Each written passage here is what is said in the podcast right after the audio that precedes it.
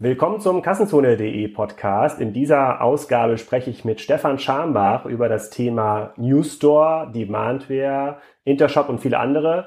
Für diejenigen unter euch, die Stefan Schambach noch nicht kennen, das ist wahrscheinlich einer der erfolgreichsten Tech-Gründer in Deutschland. Ähm, der Gründer von Intershop, der Gründer von Demandware, gerade für fast drei Milliarden Dollar an äh, Salesforce verkauft. Und jetzt mit New Stores, einem sehr, sehr spannenden E-Commerce-Technologieansatz in Berlin unterwegs Berlin und Boston. Äh, wir diskutieren über den E-Commerce-Markt, äh, was heute Händler und Hersteller so interessiert und warum New Stores eine coole Technologie für ähm, einige Marktteilnehmer sein kann. Bevor es hier in den Podcast geht, äh, möchte ich mir bedanken für das viele schöne Feedback, was wir zu, zu meiner neuen Assistentin bekommen haben, Susi. Und auch in dieser Folge stellt sie wieder ihre neuesten Erkenntnisse zu unserem Podcast-Sponsor Concardis vor. Und an dieser Stelle möchte ich Susi einfach mal fragen, sag mal, du hast jetzt ja einige Zeit gehabt, dir Concardis anzuschauen. Was hast du denn erlebt?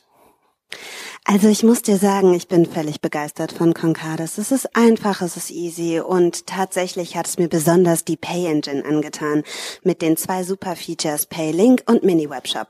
Der Paylink äh, sorgt dafür, dass du keine Papierrechnungen mehr hast. Du kannst ihn per E-Mail versenden, per SMS oder WhatsApp. Und der Mini Webshop ist perfekt für ähm, stationäre Händler, die online gehen wollen. Du kannst zwischen 10 und 15 Artikel online verkaufen, einfach per Drag und Drop das Ganze erstellen. Das ist full responsive auf allen Devices nutzbar und du kannst es 30 Tage lang in der Vollversion kostenfrei testen.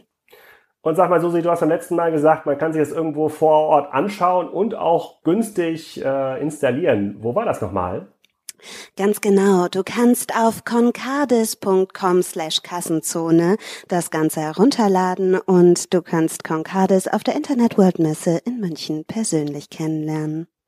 Susi, vielen Dank. Ich glaube, wenn jetzt noch ein Hörer unter den Podcast-Hörern ist, der sich das nicht bei der Messe anschaut oder runterlädt, dann weiß ich auch nicht mehr. Vielen Dank für deinen Support. In der nächsten Ausgabe bin ich mir ziemlich sicher, sprechen wir über einen neuen Podcast-Sponsor. Aber noch vielen Dank an Concardis an dieser Stelle und allen Podcast-Hörern viel Spaß mit dem Podcast zum Thema E-Commerce-Technologie mit Stefan Schambach. Hallo Stefan, willkommen zum Kassenzone.de Interview. Heute zum Thema Demandware, Intershop, insbesondere New Stores. Sag doch mal, obwohl du einer der berühmtesten Podcast-Gäste bisher bist bei Kassenzone, wer du bist und was du machst. Ja, mein Name ist Stefan Schambach, ich bin Gründer und CEO von New Store. Meine Karriere habe ich im Wesentlichen mit dem Bauen von E-Commerce-Plattformen und den entsprechenden Firmen verbracht, äh, angefangen mit äh, Intershop in den späten 90ern ähm, weiter über Demandware, äh, cloud-basiertes E-Commerce-Prinzip. Äh, Demandware wurde vor ein paar Monaten an äh, Salesforce verkauft und äh, seit ähm, Anfang 2015 habe ich eine neue Firma am Start, die heißt Newstore. Ist ähm, eine US-Firma, Headquarter in Boston. Softwareentwicklung haben wir äh, vorwiegend in Berlin, haben auch noch eine Außenstelle in äh, Hannover und eine in Erfurt. Aber wir zeichnen das jetzt hier ja auch in Berliner Office auf. Genau. Insofern ist das tatsächlich da, wo die Plattform entsteht. Sehr cool. Und ähm, nur damit die Hörer, die dich noch nicht so gut äh, kennen, obwohl du wahrscheinlich einer der ähm, äh, berühmtesten Tech-Gründer bist in Deutschland, ähm, Intershop und Demandware, neues auch New Stores, die haben so ein bisschen ähnliches ähm, Setup USA, Deutschland. Intershop hast du, glaube ich, in Jena gegründet, Ende der 90er äh, Jahre. Ist das, ist das ungefähr richtig vom, vom Zeitraum? Und bist dann mit Demandware Mitte 2000er, glaube ich, äh, an den Start gegangen. Stimmt, kommt das ungefähr hin? Ja. Und mit dem ähnlichen Setup das hängt einfach damit zusammen, dass man Markt, weltweite Marktführer im Softwarebereich nur sehr schwer aus Deutschland heraus aufbauen kann. Da ist die USA viel geeigneter dafür. Gab sicherlich Unterschiede zwischen Intershop, äh, Newstore und äh, Demandware. Bei Intershop haben wir tatsächlich in Jena angefangen, aber frühzeitig entschieden, wir wollen das Headquarter in San Francisco haben und haben dann die Softwareentwicklung ähm, aber komplett äh, aus Deutschland gemacht. Bei Demandware war es anfangs ähm, ein reines US-Unternehmen. Dann haben einige Mitarbeiter Heimweh gehabt, wollten nach China zurück. Da haben wir gesagt, okay, wir machen ein kleines Büro für euch, da äh, müsst ihr nicht kündigen. Von San Francisco ähm, nach China, okay. Ja, das war in dem Fall von, äh, von Boston nach China. Okay. Und äh, die haben dann aber dort weitere Leute eingestellt und mittlerweile hat eben äh, Ironie des Schicksals, ähm, Salesforce eine Niederlassung mit 200 Leuten in äh, Jena. Ja. Und äh, bei äh, Newstore haben wir es praktisch von Anfang an so gesagt, äh, gemacht, dass wir sagen, okay, wir ähm, suchen eine Stadt, die junge Leute anzieht aus aller Welt. Und Berlin ist dort momentan einfach, ähm, sage ich mal, weltweit vielleicht sogar die beste Stadt für diesen Zweck. Ja, das merken wir mit Sparker auch gerade, dass das gar nicht so schlecht ist, hier in Berlin zu sein. Und ähm, bei äh, Demandware habe ich in, in den letzten Monaten mitbekommen, das wird auch gerade umgebrandet. Ich glaube, das heißt jetzt Salesforce Commerce Cloud. Ja, das, das heißt jetzt ja, Salesforce Commerce Cloud, das ist korrekt. Jetzt gar nicht mehr als eigenes, als eigenes Label auf. Und sag mal kurz dazu, du sagst, man kann aus Deutschland heraus nicht, äh, nicht so gut Tech-Unternehmen ausbauen und ausgründen. Ist das ist das, äh, liegt das an Marketing? Hat das Marketinggründe? Ja, sagen wir so, gründen kann man schon, ja, aber wenn man jetzt den Anspruch hat, in einer bestimmten Kategorie wirklich global äh, Marktführer zu sein, dann muss man hier die besten Ausgangsbedingungen haben. Dazu zählt zum Beispiel Zugang zu Kapital, aber auch Zugang zu einem großen homogenen Markt. Und eigentlich ist äh, die beste das beste Land heutzutage ist China, noch besser als die USA. Was in China einem ähm, sagen wir, angehenden Unternehmer geboten wird, was äh, Gründung, Kapital und Größe des Marktes angeht, ähm, ähm, gibt es so noch nicht mal in den USA. Ne? Aber das trifft natürlich nur auf ähm, ja, chinesische Staatsbürger zu, die dort auch Familien, Netzwerk, Freunde und so weiter haben. Es ist sehr, sehr schwierig für einen europäischen Gründer dort in China Fuß zu fassen. Aber man kann als europäischer Gründer durchaus in den USA Fuß fassen. So weit weg ist das ja kulturell nicht. Und ähm, deshalb ist das für mich sozusagen das Modell geworden. Man sagt, ähm, ähm, also wenn es praktisch ähm, aufgrund der Nichtverfügbarkeit solcher Mengen an Venture Capital ähm, oder dass es, dass es praktisch keine Börse in Deutschland gibt, das, das soll mich als Unternehmer nicht daran hindern, zu versuchen, praktisch ähm, äh, weltweit mit einem äh, Konzept erfolgreich zu sein. Und deshalb gehe ich sozusagen schweren Herzens jeweils in die USA dafür. Und dann pendelst du jede Woche hin und her oder wie machst du das jetzt? Also jede Woche natürlich nicht, aber momentan ist tatsächlich Hälfte, Hälfte. Okay, aber das ist ja schon ein krasser, krasser Zeitansatz an dem Flugzeug, um diese beiden Standorte und Standortvorteile dann miteinander auch zu verbinden. Ja, mittlerweile sind wir mit Videokommunikation allerdings so gut, dass nicht alle Mitarbeiter reisen müssen. Ja? Also wir, War das früher bei Intershop anders und bei Demandware in der Gründungsphase? Ja, also äh, das, das hat ja alles nicht funktioniert mit dem Video damals. Ja? Also selbst die teuren Videokonferencing-Anlagen, die sind dauernd ausgefallen, mit ISDN basiert und so weiter, das ging ja alles nicht richtig. Ja? Ähm, eigentlich funktioniert Videokonferencing als tägliches Tool so richtig erst seit zwei Jahren. Und das macht er dann hier quasi am Standort dann mit Boston? Wir haben eine Videokultur. Ja? Also jeder Mitarbeiter ist täglich in irgendwelchen Videomeetings mit drin. Und die sind tatsächlich viel effizienter, wenn man sie richtig aufsetzt, als Telefonmeetings. Und äh, man kann eben auch äh, Bildschirminhalte sharen und so weiter und so fort. Und äh, es gibt super Tools mittlerweile dafür. Also Zoom kann ich nur empfehlen. Okay. Bin ich nicht dran beteiligt, aber es hat uns äh, äh, praktisch schon ja, ganz viele. Bist du als Investor Nerven aktiv, gespart. also neben deinen eigenen Gründungen bei? Momentan nicht. Also momentan mache ich als, als Investor nebenbei gar nichts. Ich habe einfach dafür keine Zeit. Okay, aber das, das, ist, eine, das, ist eine, das ist eine klare Ansage. Und sag mal, die, diese verschiedenen ja, Shop-Systeme oder Shop-Ansätze, die du gegründet hast, ist das, die über die Jahre auch entstanden sind, ähm, im Markt jetzt mal so ein bisschen die kurze Zusammenfassung. Demand wäre jetzt eigentlich sowas wie Intershop Hybris in der Cloud, quasi eine Enterprise-Technologie in der Cloud, eine der ersten, die das auch auf dieser großen Skala ähm, gemacht haben. Haben sich die Kundenanforderungen über die Zeit verändert oder sind das andere Kundengruppen, die du aufgeschlossen oder identifiziert hast, genauso wie es jetzt mit Newsstores ja auch scheinbar der Fall ist? Oder wie, wie hat sich das ergeben? Na gut, also wir haben relativ früh, und zwar 2002, 2003, oder ich habe das zumindest gesehen, äh, dass äh, die damaligen Intershop-Kunden äh, Schwierigkeiten hatten, die Systeme zu betreiben. Und zwar fand dort massives Wachstum statt, gerade bei sehr großen Unternehmen wie Otto.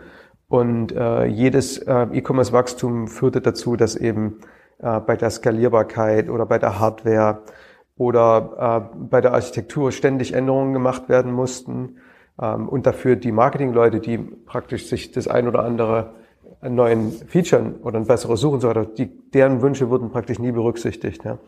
Und äh, man muss sich eben vorstellen, so ein E-Commerce-System, wie man das damals aufgebaut hat, das bestand ja nicht nur aus der Software und dem Server, sondern aus 20 verschiedenen Komponenten, die auch bei jedem Kunden anders waren. Also Dinge wie äh, Speicher, äh, Storage, äh, Load Balancer, äh, Firewall, ähm, äh, Datenbanksystem, äh, die, die verwendete Server-Hardware, die Netzwerk-Hardware und so weiter und so fort. Ja. Ähm, äh, und dann alle möglichen Monitoring-Tools noch unten drüber. Und die müssen alle miteinander integriert werden. Und das Ganze wird dann noch in eine ERP-Backend-Landschaft integriert, die auch bei jedem anders ist. Und das führt zu einer Komplexität, mit der ein Unternehmen, was originär ähm, Handel betreibt und kein ähm, Softwareentwicklungsunternehmen ist, natürlich zu ähm, Schwierigkeiten. Ne? Und äh, damals habe ich zum ersten Mal, also das war so glaube ich 2002, äh, herum von der damals sehr, sehr jungen Firma Salesforce gehört und überlegt, kann man das nicht auch mit E-Commerce machen? Und zu dem Zeitpunkt war absehbar, dass Linux eines Tages mal ein kommerziell verwendbares äh, Betriebssystem werden wird. Das war nicht jedem klar, aber es war irgendwie, die Experten könnten das schon sehen. Ne? Ähm, es gab damals noch kein Cloud Computing, aber es gab die ersten Blade Computing Ansätze, ja, wo man also versucht hat, einen Prozessor mit einem Speicher und der Minimalausstattung von einem Server auf eine Platine zu bekommen, die man dann in eine hohe Packungsdichte in so einen Schrank reinpackt. Und ähm, dann hatten wir auch eine ganz gute Idee, wie wir eine Skalierung automatisieren konnten. Und da war so die Idee für ähm, äh, praktisch ähm, E-Commerce im Cloud geboren. Ich habe damals versucht, das innerhalb von Intershop umzusetzen. Habe also das gesamte Jahr 2003 versucht, dafür interne Ressourcen oder externe Ressourcen in Form von einem Investment zu bekommen, um die Idee umsetzen zu können. Ähm, es war praktisch in einem bestehenden Unternehmen, also bei Intershop, unmöglich. Es war einfach nicht möglich. Es, es spielte keine Rolle, dass ich sozusagen ähm, letzten Endes alles hätte entscheiden können. Ähm, es war aufgrund äh, des Innovators Dilemma, bekanntes ja. Problem, einfach nicht möglich, das innerhalb vom Unternehmen zu machen. Und ähm, ja, ich habe dann äh, im Grunde genommen das mit äh, Demandware auf der grünen Wiese umgesetzt, aus diesem Grund. Und anfangs war tatsächlich der einzige Unterschied, wenn man so will, dass wir in der Cloud waren. Ähm, aber dann kamen Dinge dazu, wie wenn wir ein Feature entwickelt haben, hat es sofort jeder Kunde ohne Migration. Ja? Oder automatische Skalierung. Ähm, oder wir haben angefangen, ähm, äh, Bestandteile äh, von, äh, was, von anderen Paketen, ähm, also zum Beispiel Suche und Navigation und Merchandising, äh, die haben wir nachgezogen als Funktionalität. Das waren Dinge, die man in der Intershop-Welt, in der alten Welt extra kaufte von Entdecker oder von jemand anders. Ja. Ähm, und äh, wir haben da dort schon eine Menge, speziell was Merchandising angeht, an Funktionalität eingebaut.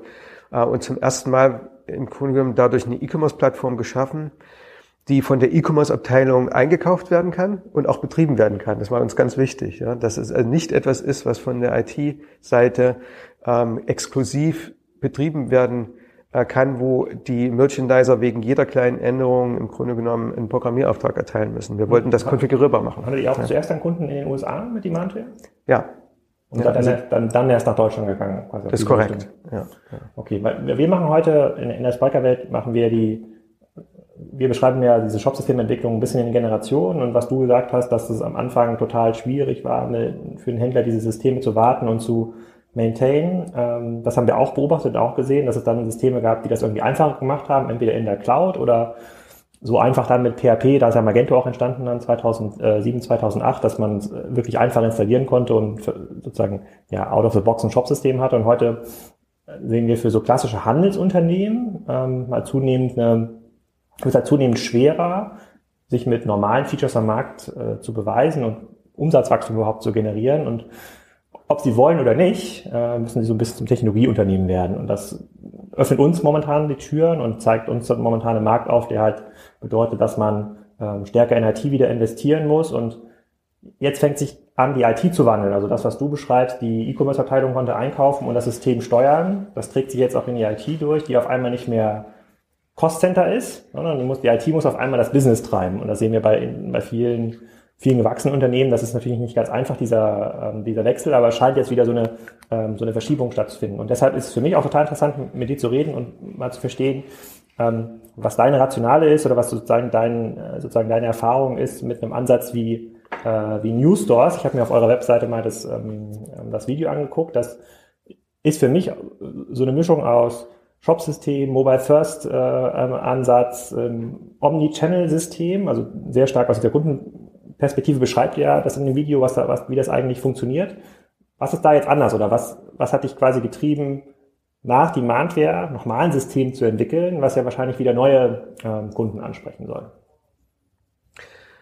Na, zunächst mal, was anders ist, ist, wir haben das komplett von der äh, modernen Kunden-Experience äh, heraus ähm, entwickelt, ja, die wir haben wollen und nicht von einem, sage ich mal, ähm, Unternehmen nach außen, um irgendeine Funktion abzudecken, ja, sondern wir haben ähm, explizit überlegt, ähm, wie verhält sich ein, ähm, ich sage mal, moderner ähm, ähm, Shopper heutzutage, was äh, für Erwartungen sind schon in dem aufgebaut, ja, durch Amazon und Co. und so weiter.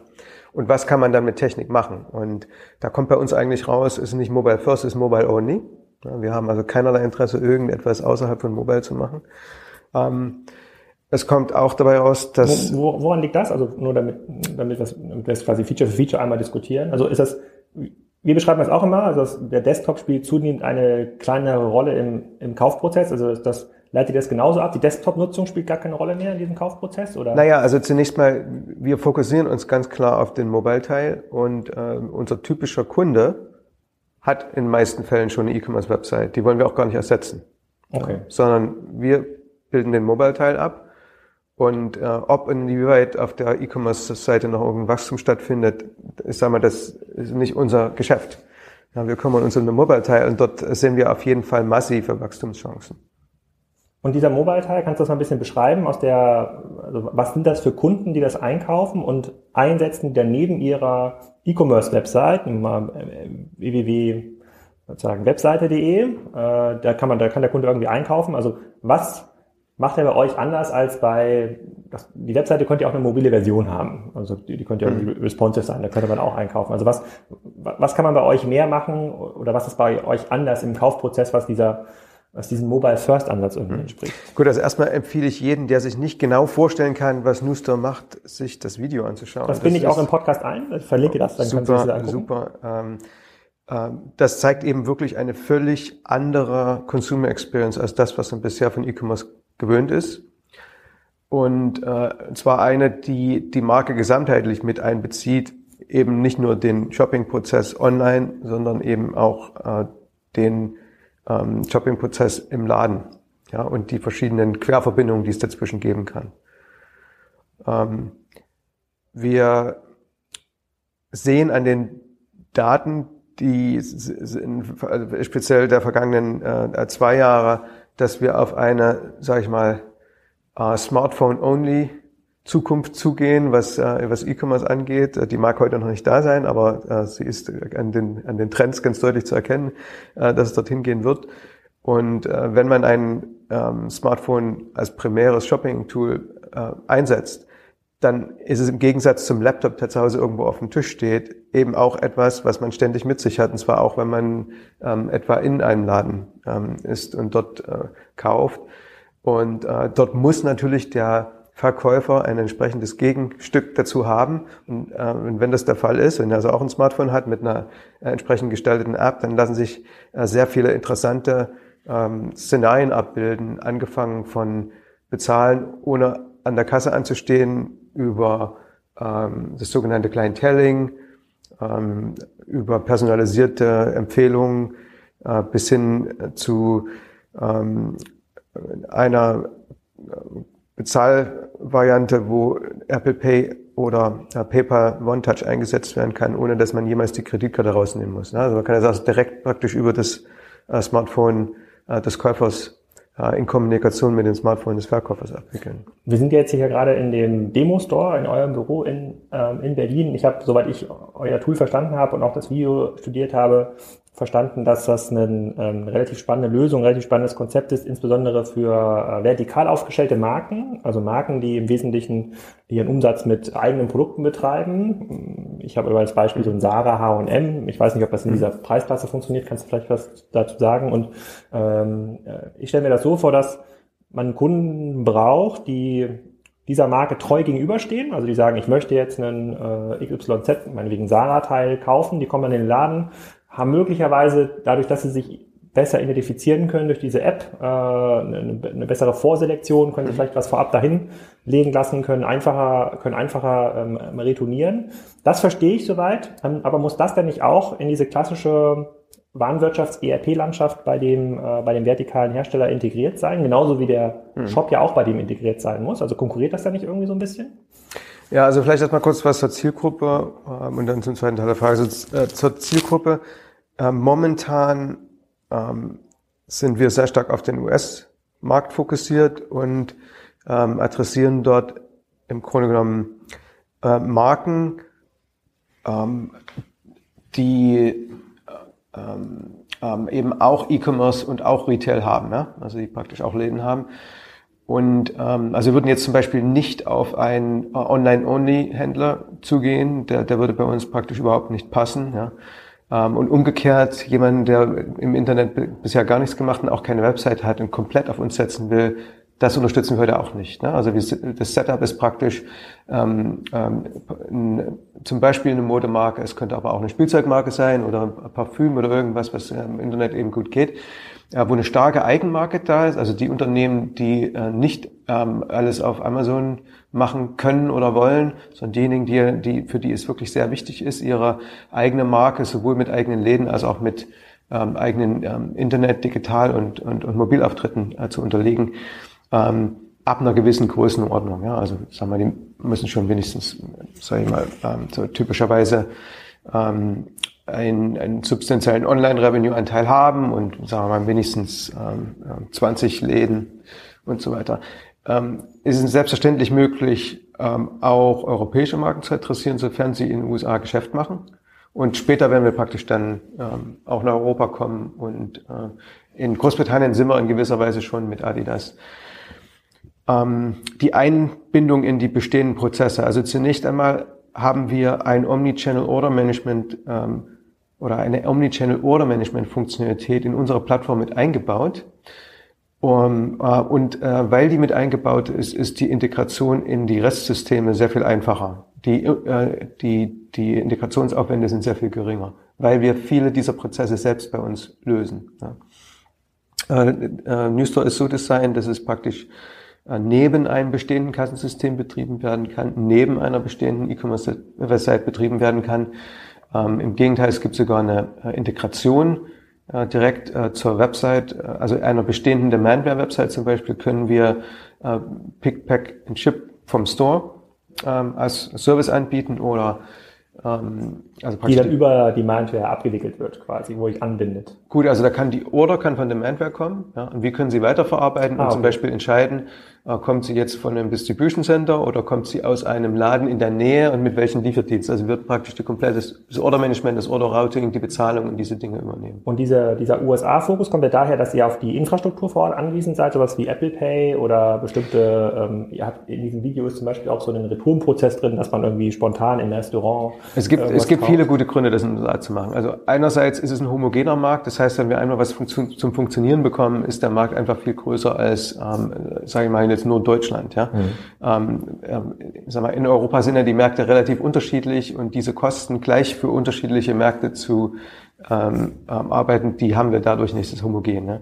Äh, zum Zweiten gibt es Apple Pay oder ähm, Last Mile Delivery Services wie über Rush äh, und Deliv, die funktionieren auch die speziell für unser Geschäftsmodell geeignet sind, während das, ähm, sagen wir mal, in Europa eher auf Food Delivery und so weiter ausgelegt ist. Also hier gibt es zwar auch schon die ersten Ansätze, aber die sind noch nicht so weit. Ähm, also Deliv deckt zum Beispiel 82 Prozent äh, des, des, äh, der US-Bevölkerung ab. Ne? Die sind damit erreichbar. Das ist schon beeindruckend. Ne? Das, das haben wir einfach in Europa noch nicht so. Mhm. Ähm, und äh, es gibt auch Datenschutzprobleme, ähm, sage ich mal. Also zum Beispiel das Erkennen von Kunden im Store, das ist in den USA überhaupt kein Problem. Hier müsste man wahrscheinlich erstmal mit den äh, ganzen Verboten beschäftigen, die so den Dingen gegenüberstehen. Es bleibt ein also, Graubereich und ähm, das, was vielleicht noch heute hellgrau ist, ist morgen möglicherweise schon verboten. Das stimmt. Ja, äh, ja also ich sage mal so, also da möchten wir darauf warten, bis sich das hier geklärt hat. und äh, gehen da lieber in einen Markt, der erst experimentiert und dann reguliert, anstelle in einen Markt, der erst reguliert und dann ähm, finden keine Experimente statt. Ja. Okay, das verstehe ich. Also diese ganze Infrastruktur, das bedeutet aber auch, dass man, dass man, dass ihr auch in eher so Metropolen wie New York oder San Francisco oder Boston anfängt, wo auch diese neueren Dienste wie Apple Pay, äh, über, über Rush und Co. auch schon etabliert sind. Also genau. wo diese ganzen, diese ganzen ähm, Szenarien, die ihr aus Endkundensicht äh, beschreibt, tatsächlich auch ähm, ähm, eintreten können. Ne? Also, ja, aus Endkundensicht muss man sich so vorstellen. Also wenn man in so einer Metropole lebt, wo es äh, praktisch äh, Filialen äh, eines unserer Kunden gibt, dann gibt es eben zusätzliche Services wie diese ähm, Rush Delivery, ja, dass es in einer halben Stunde da ist oder dass man sagt, ich brauche es morgen zwischen 19 und 19.30 Uhr. Wie funktioniert dieses Rush Delivery? Also ein Laden kann äh, über irgendwie buchen und sagen... Das macht, das macht unsere Plattform automatisch.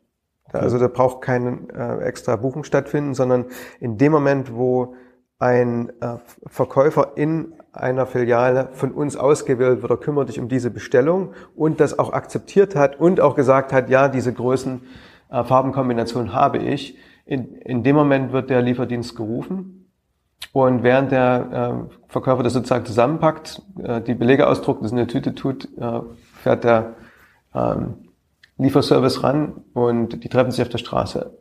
Und damit ist die Übergabe ohne Parken möglich. Okay, das heißt, ihr kümmert euch dann um die Faktorierung, Verrechnung, dass der richtige Kunde das an der richtigen genau. Adresse bekommt zur richtigen Zeit. Genau, und das ist auch wiederum mit Apple Pay ähm, gefahrlos möglich oder auch mit PayPal One Touch, ähm, weil äh, dort, äh, sagen wir, diese Sicherheitsmaßnahme, die man bei normalen Kreditkartenbezahlungen braucht, dass man nur an bestimmte Lieferadressen äh, liefert, mhm. äh, die braucht man dann nicht. Ne? Also das ist im Grunde genommen durch andere Art von Sicherheitsmaßnahmen abgesichert, dass es in, sage ich mal, ähm, in den aller, aller, aller, aller, allermeisten Fällen definitiv äh, sich um den, der Besteller, der Besteller ist tatsächlich der Besitzer dieses iPhones. Ja, glaube ich, also das macht auch, ist sozusagen daraus auch relativ klar, klar erkennbar, warum man sich erstmal in diesem Markt äh, mit dem Modell äh, beschäftigt, weil das Video, was er zeigt, was ja hoffentlich alle diesen Podcast hören und sehen, jetzt auch nochmal anschauen, ähm, ähm, ist auch schon, also das sind aus meiner Sicht so der ein oder andere Edge Case dabei, aber es liegt ja eher daran, dass das für uns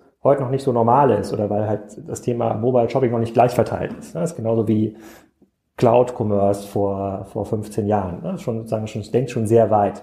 Äh, Klar, und äh, ich, ich äh, will auch nicht verschweigen, wir sind ja ganz früh in der Entwicklung und ähm, sicherlich ist nicht alles, was wir da in dem Video zeigen, schon in der Breite vorstellbar. Und da ist bestimmt auch das eine, das eine oder andere drin, was dann am Ende äh, doch nicht so äh, umgesetzt wird, wie zum Beispiel äh, Instant Exchange. Ähm, da sagen alle, das ist wunderbar, aber haben wollte ist noch keiner.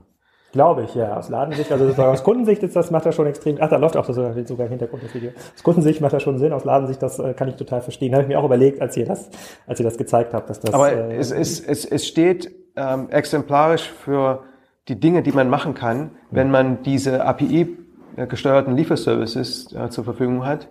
Ähm, wenn man tatsächlich sich auf Mobil konzentriert, wo man eben auch die GPS-Position von dem ähm, Kunden und vom Fahrer, wo man diese, diese Daten alle hat. Ja, was, ja. Äh, da kann man, oder was man machen kann, wenn äh, die Bezahlung praktisch nicht oder nur mit äh, völlig unvertretbaren Aufwand, äh, äh, sagen wir mal, äh, durch Betrug gestört werden kann. Ne? Also wenn man diese Dinge so ähm, in Echtzeit und verlässlich organisieren kann, dann sind ganz andere Geschäftsvorfälle möglich, an die man so gar nicht denkt.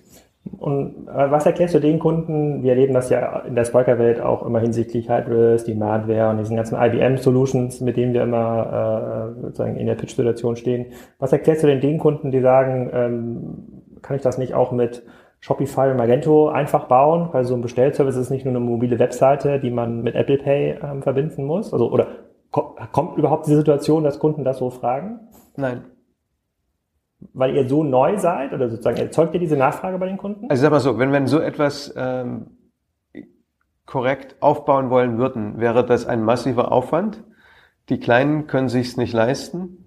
Das, was äh, jetzt hier gerade, äh, also das wirklich als, sag ich mal, Einzelkomponenten Open Source, eine Entwicklermannschaft, können sich, es können sich in allermeisten Fällen nicht leisten und äh, die größeren äh, auch für dieses sehr teuer. Ne? Also ich habe jetzt äh, gerade ganz frische Zahl, ich war letzte Woche in Los Angeles, haben wir so ein äh, ähm, ja, so ein, äh, sagen wir, so ein CEO-Dinner ge gemacht mit, mit äh, verschiedenen Brands. Da war eine große Marke dabei, die macht das intern. Ja? Also die haben praktisch das, was ungefähr das, was wir als Plattform anbieten, selbst entwickelt für sich selbst.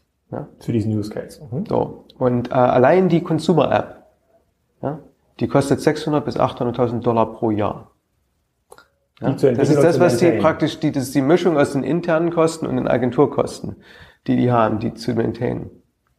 Hm, okay, und das ist dann euer Ansatz. Wie, ist, das, ist das ähnlich wie Mantle ein, gehost, ein Cloud gehostetes System, was äh, der Kunde dann äh, über die Cloud bekommt, oder ist das eine On-Premise-Lösung, die bei jedem Kunden individuell Das ist eine Cloud-Lösung. Also wir glauben grundsätzlich, dass ähm, also Business-Anwendungen sind Cloud-Lösungen. Fertig. Also heißt, warum würde jemand selbst äh, mit, also sie läuft auf äh, Amazon Web Services ja, und äh, wir, also ich, ich glaube daran, dass es für standardisierbare äh, Geschäftsanwendungen äh, an, eigentlich an der Cloud nichts vorbeigibt. Ja. Das glaube ich auch. Also ich bin in der gegenteiligen Welt ja unterwegs, in der ja Kunden sagen, über den Standard kann ich mich nicht mehr differenzieren im Markt. Da ist aber die Webseite auf einmal das Produkt. Bei euch ist ja die Webseite ist ja ein Service, um ein Produkt, wie zum Beispiel diese Kleidung, genau. die hinter dir hängt, genau. auszuliefern. Das, das, das ist komplett der Gegenteil, also sozusagen diametral auf der anderen, auf der anderen Seite des Marktes. Und ich kann mir halt schon vorstellen, dass es halt Kunden gibt, die sagen, ich habe jetzt hier schon so viel in mein High-Risk Demand Bear, Magento, was auch immer äh, investiert. Äh, jetzt kommt Stefan nochmal an ja, und sagt, äh, jetzt brauche ich diese, jetzt brauche ich diese App, die man darüber ähm, irgendwie kaufen muss. Aber eigentlich ist das ja nun, also ich kann mir total gut vorstellen, dass Kunden das erstmal so verstehen wie einen eine mobile Variante des Online-Shops. Das ist es ja gar nicht. Das, äh ähm, naja, also der, der, also was sind denn die Probleme ähm, des ähm, des Handels momentan, also speziell wenn man an Marken denkt. Ja? Ähm, die haben seit zwei Jahren rückläufige Besucherzahlen in ihren Läden, ja, in die sie viel Geld vorher investiert haben. Vertikale Marken. Ja. Keine, keine, klassischen, wir reden jetzt nicht über einen Pico Kloppenburg zum Beispiel. Die Doch, natürlich. Die sind, die sind im Grunde genommen alle ähm, äh, also ist aber es ist unabhängig übrigens außerdem noch davon, äh, ob sich da um Eigenmarken handelt oder äh, praktisch traditioneller ähm, Retail. Ja, mhm. ähm, die die äh, die Besucherzahlen sind praktisch fast überall rückläufig. Mhm. Äh, und zwar drastisch rückläufig. Also gut, man kann das zum Beispiel äh, kann es in der Presse ja verfolgen. Also zum Beispiel Diskussion um, um Hugo Boss und äh, ähm, ist aber die, die Umsatzzahlen und äh, der CEO-Wechsel und so weiter und so fort. Also das betrifft aber ganz viele, eigentlich alle, mit denen wir sprechen. Ja? Alle, die im stationären Handel Alle, die im stationären Handel unterwegs sind. Ja? Und neuerdings, relativ neu, seit so einem Jahr, äh, gibt es auch Stagnation auf den E-Commerce-Webseiten. Das hat andere Gründe, weil äh, Responsive Design halt schlecht ist auf kleinen Bildschirmen. Stagnation auf den Seiten dieser stationären Händler oder in Summe? Also E-Commerce in Summe also, wächst ja relativ stark. Oder sta große stationäre Händler und auch Marken, die E-Commerce schon viele Jahre betrieben haben und äh, sich an so 20 Prozent bis 30 Prozent Wachstum pro Jahr auf der E-Commerce-Seite gewöhnt haben. Ja? Äh, das findet einfach nicht mehr statt. Und ähm, die, man, äh, aber der Traffic steigt massiv. Ja? Also die Conversion Rate ist schlecht das liegt daran, dass die Webseiten im Grunde genommen für Desktop gebaut wurden, eben nicht für äh, Smartphones. Und es reicht auch nicht, dort mit Responsive Design gegenzuhalten, weil dort entsteht auch nur eine klein herunterskalierte Version, äh, sagen wir, der, der eigentlichen Website. Ähm, wenn ich bei so, so einem ähm, vertikalen Händler, also, also bei einer vertikalen Marke, nicht zufällig schon Kunde bin, wenn ich noch nicht Kunde bin, ja, dann muss ich 20 Formfelder also 20 Formularfelder ausfüllen auf einem kleinen Bildschirm. Ähm, das macht ja keiner.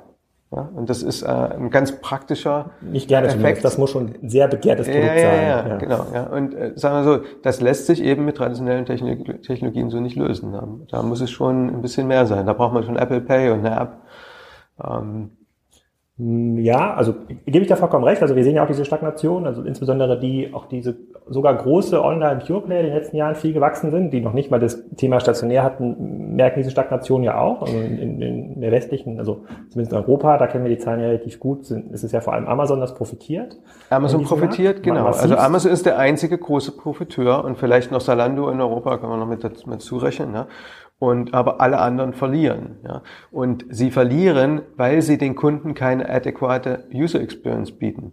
Ja. Der Kunde will ja nicht unbedingt alles bei Amazon kaufen. So ist es ja nicht ganz so. Das liegt, woran liegt das eigentlich? Weil da habe ich schon ein Login, da bin ich immer angemeldet in meiner App. Also es ist super einfach, dahin zu gehen, einzutippen, was ich haben will und zu bestellen. Ja. Aber es bedeutet eben auch, dass ähm, für, eine, für eine Luxusmarke zum Beispiel, äh, die möchten eben nicht, äh, sagen wir, das Designerkleid neben Klopapier äh, auf Amazon angezeigt haben, da geht, äh, da zerstören die ihre Marke. Das heißt, die können auch nicht so einfach ihr Geschäftsmodell umstellen und sagen, da verkaufen wir es eben über Amazon. Das funktioniert in vielen Segmenten ähm, schlichtweg nicht oder nur kurze Zeit und dann ist die Marke kaputt. Ja. Ähm, und äh, dort müssen die Marken in der Lage sein, etwas anzubieten, was kein Login benötigt, ähm, wo man auch sofort kaufen kann, Impulskäufe und so weiter tätigen kann wo es einen zusätzlichen Service gibt, den ich bei Amazon nicht bekomme, der zum Beispiel meine App zur Fernbedienung von dieser Marke macht, ja, integriert mit Services im Laden. Ja. Und mhm. diese Customer Experience, ja, das treibt äh, unsere Kunden an, das wollen die machen.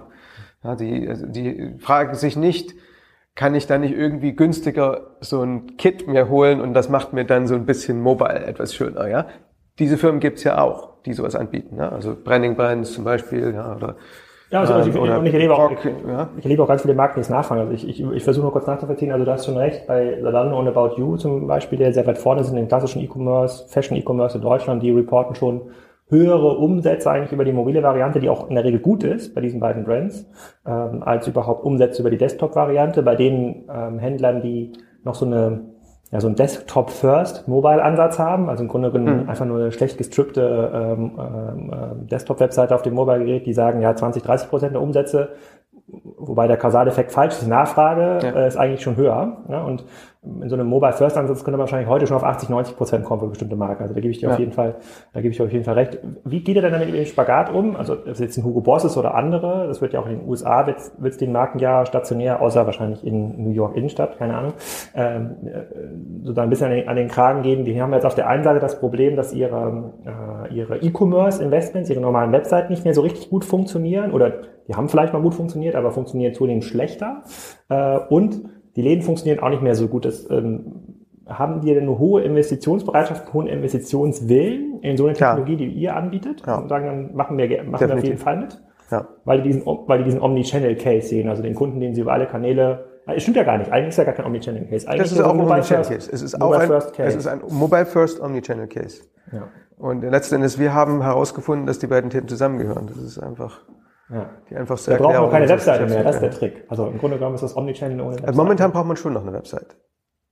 Ihr braucht, ja. aber das ist ja so, also ich verstehe Omnichannel immer so eine Art, äh, so eine Übergangsphase vom stationären zum, äh, zum Pure Player und ihr braucht eigentlich, die Webseite ist für euch auch nur eine Art Einstiegstor, weil sonst quasi dieser Aufwand, den ihr betreiben müsstet, damit das irgendwie funktioniert, also die Warenverfügbarkeit digital äh, ähm, abbilden, bestimmte Versandprozesse irgendwie. Das ist schon alles da. Ja, das, das, ist ja bei denen. Wenn das noch nicht da wäre, wäre es wahrscheinlich Nein, auch wenn es nicht da wäre, wäre das lohnenswert unter Umständen. Aber äh, sag mal, das ist eine Frage, wo gehen, gehen wir zuerst hin? Wir ja. gehen natürlich dorthin, wo es mehr oder weniger gut in die Landschaft passt, ohne dass es irgendein System ersetzt und möglichst so, dass die Daten schon da sind, klar. Okay, ich, ich habe noch ganz viele andere Fragen, aber wir nähern uns schon so ein bisschen sozusagen ans Ende deiner terminlichen Verfügbarkeit. Ähm, kannst du mal ein bisschen was zum Status Quo von ähm, eurer Software sagen? Ihr habt jetzt 2015, da habt ihr gegründet, hast du gesagt, oder habt eigentlich angefangen, ja. dieses System so äh, zusammen, zusammenzustellen? Ähm, wie viele Leute seid ihr an den Standorten und wo steht ihr eigentlich in dem äh, sozusagen in der Produktentwicklung. Ich habe jetzt einen Adidas-Case gesehen ja. vor kurzem, den ihr irgendwie promotet habt. Gibt es irgendwie noch andere Cases, andere Dinge? Also wir sind insgesamt äh, 150 Leute. So genaue Aufteilung will ich jetzt äh, vielleicht gar nicht so sagen, aber die äh, meisten sind, das größte Büro ist in Berlin. Ja. Ähm, ähm, wir haben zwei Kunden live, Adidas und ähm, ein, ein New Yorker Fashion Market Takun. Ähm, es gibt weitere, die in, in verschiedenen Stadien der Verträge und der Implementierung sind, aber es ist früh. Ne? Also wir sind äh, noch, äh, man kann mal mit Fug und Recht sagen, wir sind ein Startup. Und wie funktioniert euer Geschäftsmodell? Basiert das auch, ist das umsatzbasiert oder transaktionsbasiert oder gebt ihr sozusagen, je mehr Kunden das irgendwie nutzen auf der App, äh, rechnet ihr da noch irgendwie ab? Oder? Ja, das ist ein Shared Success Modell, ähnlich wie das äh, bei ähm, anderen in diesem Umfeld üblich ist. Ne? Also so praktisch ein Teil vom Umsatz, der okay. über die Plattform läuft, wird abgerechnet. Okay, und diese, sagen die ersten größeren Installationen, die dann wahrscheinlich ja in, in New Yorker Umfeld ähm, laufen, erwartet ihr in diesem Jahr, dass die noch live gehen? Also so richtig so forward-looking Statements möchte ich ja doch nicht geben, ja? Ja, muss du nicht. Also, ist ja nur, also, also ich finde ich finde den Case schon total interessant und ich finde, äh, ich meine, irgendwann, wenn die Leute ja fragen, also funktioniert das? Also ist das für eine, für, für, für eine, also ich glaube, es funktioniert zum Beispiel nicht für Marken, die vielleicht vom Kunden gar nicht mehr so gefragt, bin, gefragt sind. Wir, wir sehen ganz, ganz viele Cases, wo man sagen muss, ja, das Handelsmodell, das funktioniert irgendwie stationär nicht und irgendwie eine mittelmäßige Webseite hilft ihm jetzt irgendwie auch nicht mehr. Klar, aber das gibt's ja, das, das gibt's ja, das gibt's ja bei den Handel und äh, ähm, bei Marken schon immer. Das ist ja kein Phänomen vom Mobilzeitalter oder vom Amazon-Zeitalter. Ne? Also es gibt eben auch mal tatsächlich den Fall, dass die Produkte niemand mehr will. Ja, weil diese die spannende Frage, die ich jetzt hätte, wenn ich eine Marke wäre ne, und ich begehrte Produkte habe und hier, ich weiß nicht, was jetzt so der Durchschnittsbon von dieser, äh, von dieser Marke ist, die ihr, ihr, jetzt habt, ähm, würde ich halt sehr gerne wissen, wenn ich in so einen Bereich investiere und äh, diesen Omnichannel Case ähm, oder diesen, diesen Mobile First Case ähm, abbilde, also kriege ich tatsächlich einen höheren Warenkorb hin, kriege ich mehr Daten äh, über die Kunden hin, kann ich meine Stores möglicherweise effizienter oder besser ausstatten, um dann den Quadratmeterumsatz ja. zu erhöhen. Das sind ja so die Sachen, äh, äh, die mich dann treiben würden als, als Markenentscheider. Ne? Und ähm, äh, da frage, dann, dann, irgendwann muss man ja dafür. Also wir werden, wir werden mit Sicherheit zu gegebenen Zeitpunkt in der Lage sein, dort auch was ähm, ähm, in Zahlen dazu zu sagen.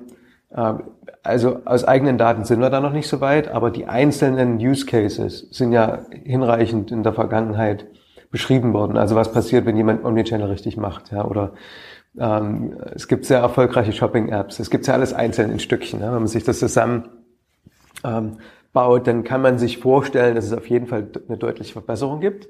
Wie viel, das werden wir herausfinden. Das ist auch durchaus so, dass es bei jeder Marke anders sein kann. Ja. Ja, da, da müssen wir uns spätestens zu dem Punkt, wenn es diese Zahlen gibt, müssen wir uns nochmal zusammensetzen. Dann würde ich äh, das gerne nochmal mit dir weiter betrachten, diesen Case. Ich finde ihn total spannend. Ich finde äh, sozusagen, ich finde, ich finde sehr sozusagen sehr weit vorausgeschaut, äh, wie sich dieser Markt entwickelt. Ich finde es auch total spannend zu verstehen, dass das eigentlich nochmal eine, ein anderes Kundenklientel ist, ein anderes als äh, ähm, sozusagen Intershop, die quasi mit dem normalen äh, Händler angefangen, mit dem Otto Neckermann äh, und Co. Die Manfair ist dann äh, sozusagen die klassische äh, Marke, Marke gewesen, die dieses Thema ich äh, sozusagen aus der IT eigentlich rausholen wollte. Und hier ist es ja nochmal ein ganzes Stück weiter ähm, gedacht für vertikale, für vertikale Marken. Ich habe äh, das Thema Spielzeug ist für mich neu, da muss ich mal drüber nachdenken, aber es macht wahrscheinlich ab einem bestimmten, ab einer bestimmten Warenkorbgröße macht das auf jeden Fall ähm, ähm, Sinn. Extrem spannend zu verfolgen. Vielen Dank erstmal für deine, äh, für deine Zeit äh, und ich hoffe, du hast noch ein paar Tage in Berlin. Klar, Danke. Danke.